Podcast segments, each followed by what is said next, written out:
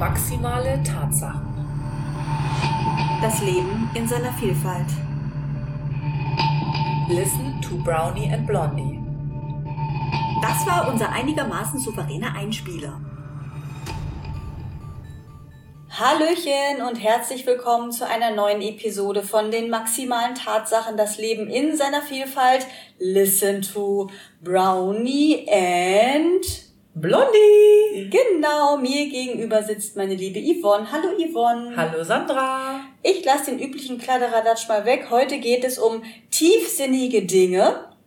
Weder um sexuelle Sauereien noch um Mütterwahnsinn. Den hatten wir, glaube ich, bis jetzt auch noch gar nicht, aber vielleicht nur ganz kurz äh, angerissen. Äh, auch nicht um hochsensible Stärke. Aber Yvonne wird euch mal eben kurz was dazu erzählen. Ja, heute geht es mal um was ganz anderes in dieser Episode. Und zwar geht es um ein tiefgründig spirituelles Thema. Es geht um Gedanken, Gedankenkontrolle, um Umsetzung, um das Sein, Lassen von Dingen und vieles mehr. Dieses Thema hat der spirituelle Lehrer Eckhart Tolle in einem Live-Auftritt super komprimiert rübergebracht. Und daran würden wir euch gerne heute mal teilhaben lassen. Genau, und ihr fragt euch sicher, was heißt jetzt sein lassen? Yvonne hat es gerade sehr betont. Äh, es geht nicht darum, etwas sein zu lassen, sondern ähm, dass man Gegebenheiten einfach akzeptiert, dass man besser zur Ruhe kommt, äh, dass man Gedanken, die sich ähm, im Kopf festsetzen, erkennt und nicht bekämpft, weil das zu Unruhen führen kann und ja, dazu werde ich euch tatsächlich äh, etwas erzählen. Und zwar ist das äh, aus dem Auftrittsvideo. Ja, und daran möchten wir euch gerne teilhaben lassen.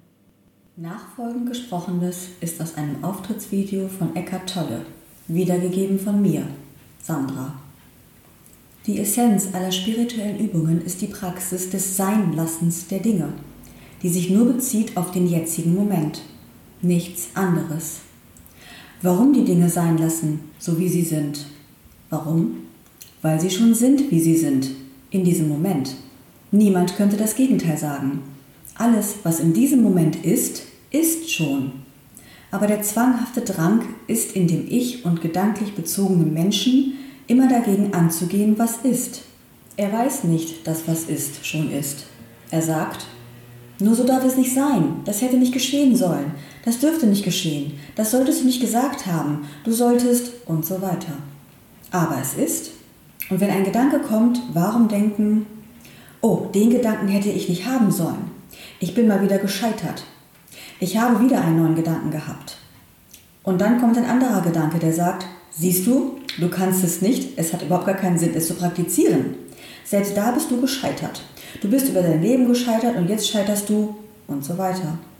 Also noch ein Gedanke. Und dann kommt noch einer. Also nie einen Gedanken bekämpfen, sondern ihn als Gedanken erkennen.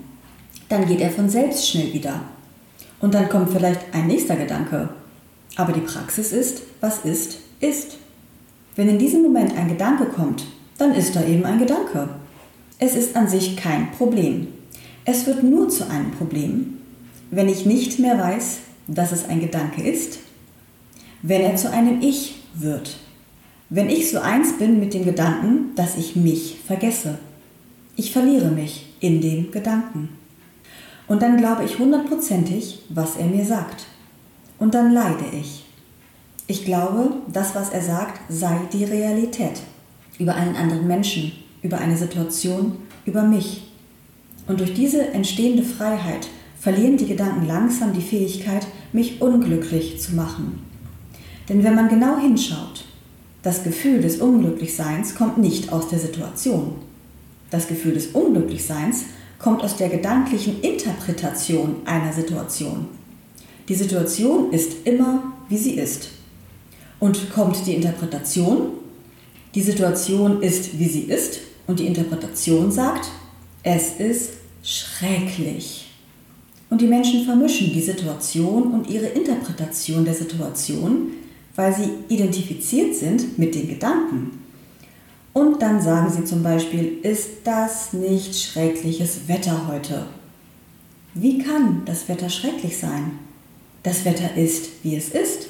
Das Schreckliche tue ich dazu, indem ich sage, dass es schrecklich ist. Und dann fühle ich mich schrecklich. Man müsste auswandern. Ich kann es nicht aushalten in diesem Klima, aber ich habe nicht genug Geld und so weiter. Und das ist nur ein winziger Teil. Es kann noch viel schlimmer werden. Und man glaubt. Und jetzt durch diese Trennung von dem Gewahrsein und den Gedanken verlieren die Gedanken die Fähigkeit, das Unglücklichsein in Menschen zu erzeugen. Und man muss wirklich genau hinschauen und sehen, ja, durch eine gedankliche Interpretation kommen die entsprechenden Emotionen und ich glaube, es ist so, wie der Gedanke es sagt. Und plötzlich wird die Welt neutral. Und ich werde frei von dem Unglücklichsein, weil ich akzeptiere, dass die Dinge in diesem Moment so sind, wie sie sind. Ganz einfach und klar. In diesem Moment ist es, wie es ist. Und dagegen anzugehen durch Gedanken hat überhaupt gar keinen Sinn.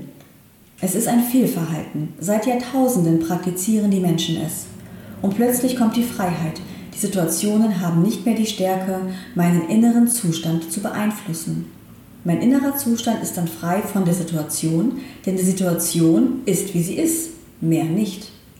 Und plötzlich bin ich innerlich frei und nicht mehr Sklave von ständig wechselnden Situationen und Dingen. Einen Tag sage ich, ja, er hat mich gelobt oder Sie haben einen Artikel über mich geschrieben, alles ist gut. Und am nächsten Tag ein anderer Artikel, in dem steht, dass ich nur Unsinn rede. Und dann, oh, schrecklich, ich fühle mich furchtbar. Und selbst wenn ein Gefühl kommt, sagen wir, jemand sagt etwas Schlechtes, das Sein lassen kann auf zwei Ebenen praktiziert werden. Man hat zweimal die Chance, die Dinge zu lassen, wie sie sind in diesem Moment. Die erste Chance ist die beste. In dem Moment, in dem etwas geschieht, sofort zu erkennen, das ist die Situation, zu schauen auf die Situation ohne irgendeinen gedanklich-emotionalen Widerstand. Eins werden mit der Situation, eins werden mit dem, was ist in diesem Moment. Nicht wie eine kleine Person, die sagt, so soll es nicht sein, das darf nicht sein, oder davor wegläuft zum nächsten Moment, der besser ist. Aber den will ich nicht, diesen Moment, ich will den nächsten. Aber es ist, wie es ist. Dieser Moment ist, wie er ist. Ich schaue den Moment an und falls etwas zu tun ist, kommt das Tun dann aus dem klaren Feld des Bewusstseins, nicht mehr aus dem gedanklichen Selbst. Und es wird viel intelligenter sein, wenn eine Aktion erforderlich ist, als eine Aktion, die aus dem gedanklichen Selbst kommt, die nur von der Vergangenheit kommt. Das Schauen auf die Situation, das vollkommene Akzeptieren aus dem, was ist. Falls eine Aktion erforderlich ist, geschieht sie. Und sie wird intelligent sein, denn vollkommen angemessen der Situation. Denn wenn ich gegenwärtig bin, ist die Aktion vollkommen der Situation angemessen. Das ist die erste Möglichkeit des Einssein mit dem, was ist. Und durch das Sein lassen, das was geschieht in diesem Moment zu lassen, weil es schon ist, entsteht auch der Raum in mir.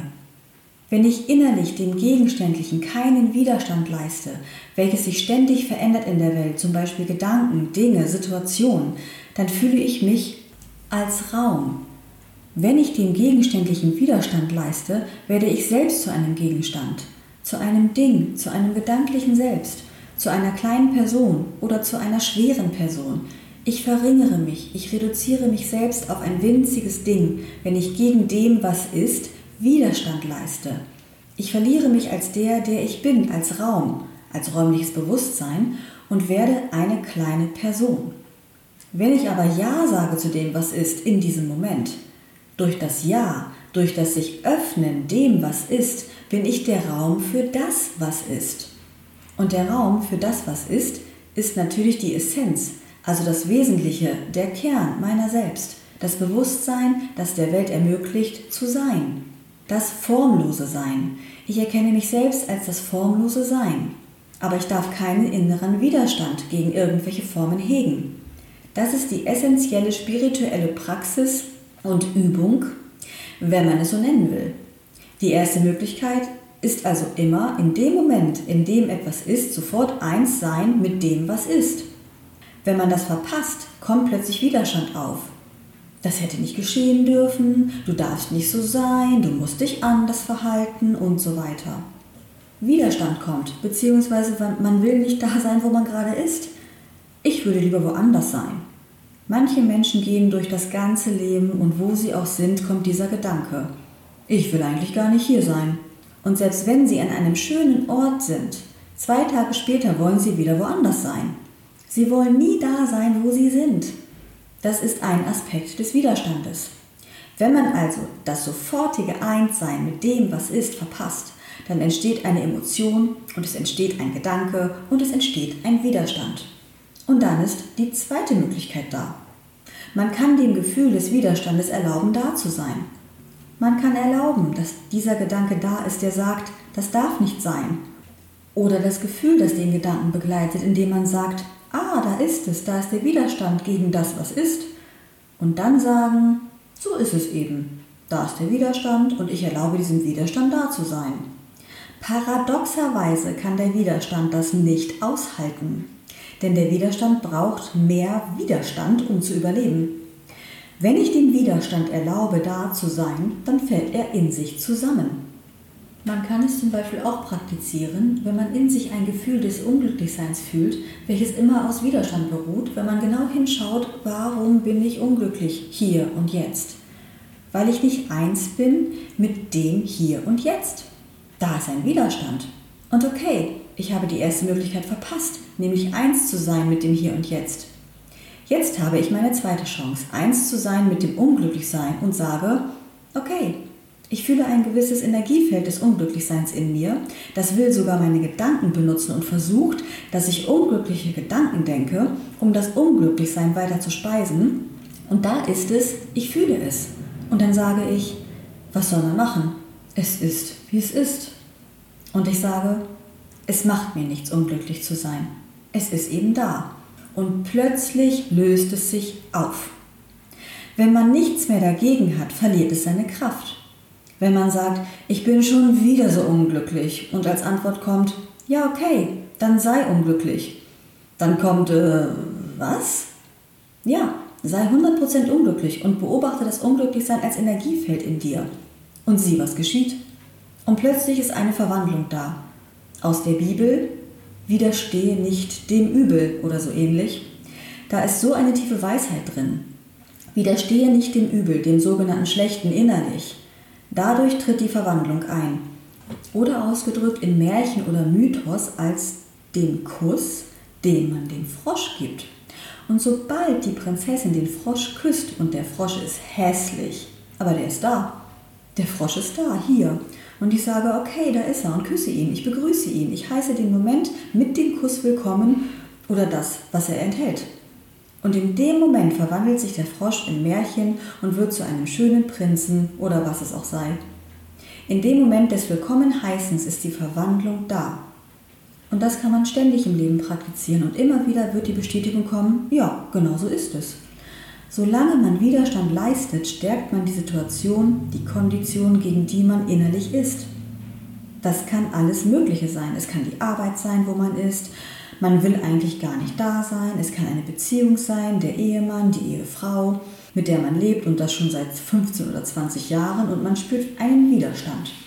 Ich will eigentlich gar nicht mit ihm oder ihr zusammen sein. Aber ich bin noch da, aus Angst oder weil es Gewohnheit ist. Oder wegen der Kinder sind wir noch zusammen. Aber ständig ist da eine Energie des Widerstandes, des gar nicht Dasein wollens oder den anderen da nicht neben dir haben wollen. Und viele Ehen sind so. Sie leben zusammen, aber beide haben einen Widerstand und dadurch stärkt sich das Verhalten in dem anderen, das sie nicht aushalten können. Es sagte einmal eine Frau, dass alles, was ihr Mann macht, sie war schon 40 Jahre mit ihm verheiratet, seit den letzten 20 oder 25 Jahren in ihr inneren Widerstand auslöst wie er seine Gabel nimmt und wie er isst und sie beobachtet ihn und in ihr baut sich so ein Zorn auf. Wie er spricht, wie er hustet und so weiter, schrecklich so leben zu müssen. Und vielleicht fühlte er das Gleiche mit ihr, ich weiß es nicht. Also der Widerstand ist, dass wie er sich verhält, was er tut, seine Gewohnheiten und so weiter. Und dann könnte die Praxis sein, 20 Jahre habe ich so gelebt. Warum nicht mal was anderes versuchen? Ich kann nichts verlieren, außer mein Unglücklichsein. Ich habe nichts zu verlieren. Ich praktiziere für ein paar Tage, mal sehen, was passiert, die Hingabe an den jetzigen Moment. Und dann im nächsten Moment, er sitzt wieder da, isst auf seine Weise, nimmt die Gabel und man schaut, okay. Und plötzlich zum ersten Mal seit 20 Jahren kein Widerstand. Er ist, wie er ist, in beiden Sinnen. Denn alles andere hatte sie schon versucht. Ein kannst du nicht anders essen und die Geräusche, die du beim Essen machst, das ist ja furchtbar, hat alles nichts genutzt. Was dann geschieht, nachdem man den Widerstand losgelassen hat, entweder, und das geschieht sehr häufig, verändert sich die Situation, gegen die man keinen Widerstand mehr geleistet hat, oder, was auch möglich ist, die Situation geht weiter, aber es macht nichts mehr. Eins von beiden, aber man ist innerlich frei. Aber sehr häufig geschieht es, dass sobald man innerlich frei ist, sich das Äußerliche verändert. Vielen Dank, Eckart Tolle, für diese wunderbaren Worte. Ja, total interessantes Thema. Vielleicht für den einen oder anderen was Passendes dabei. Ihr könnt was mitnehmen, ihr könnt was aus der ganzen Sache äh, rausnehmen für euch persönlich. Ihr dürft euch gerne bei uns melden. Schreibt uns gerne eine E-Mail unter maximale-tatsachen at web.de. Und wir sind immer offen für alles, was ihr uns zu sagen habt. Lasst uns ein Gefällt, ein Gefällt mir da, ein Like da. Ein Like. Einen Like da. Ja, und wir freuen uns wieder von euch was zu hören. Wir wünschen euch in diesem Sinne einen schönen Abend, einen guten Morgen, eine gute Nacht oder einen wundervollen Nachmittag und hoffen euch in der nächsten, jetzt geht's wieder los, ne? Wir hoffen euch wieder zu hören. Nein, ihr hofft, ihr hofft uns wieder zu hören. Genau. Bis dann, ihr Lieben. Tschüss. Tschüss.